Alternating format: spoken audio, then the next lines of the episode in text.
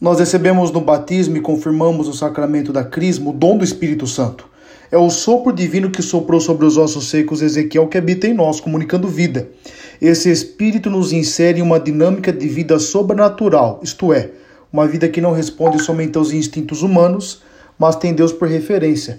E mesmo a vivência do mandamento do amor é vivida nessa perspectiva, pois é amando a Deus que conseguiremos amar adequadamente o próximo.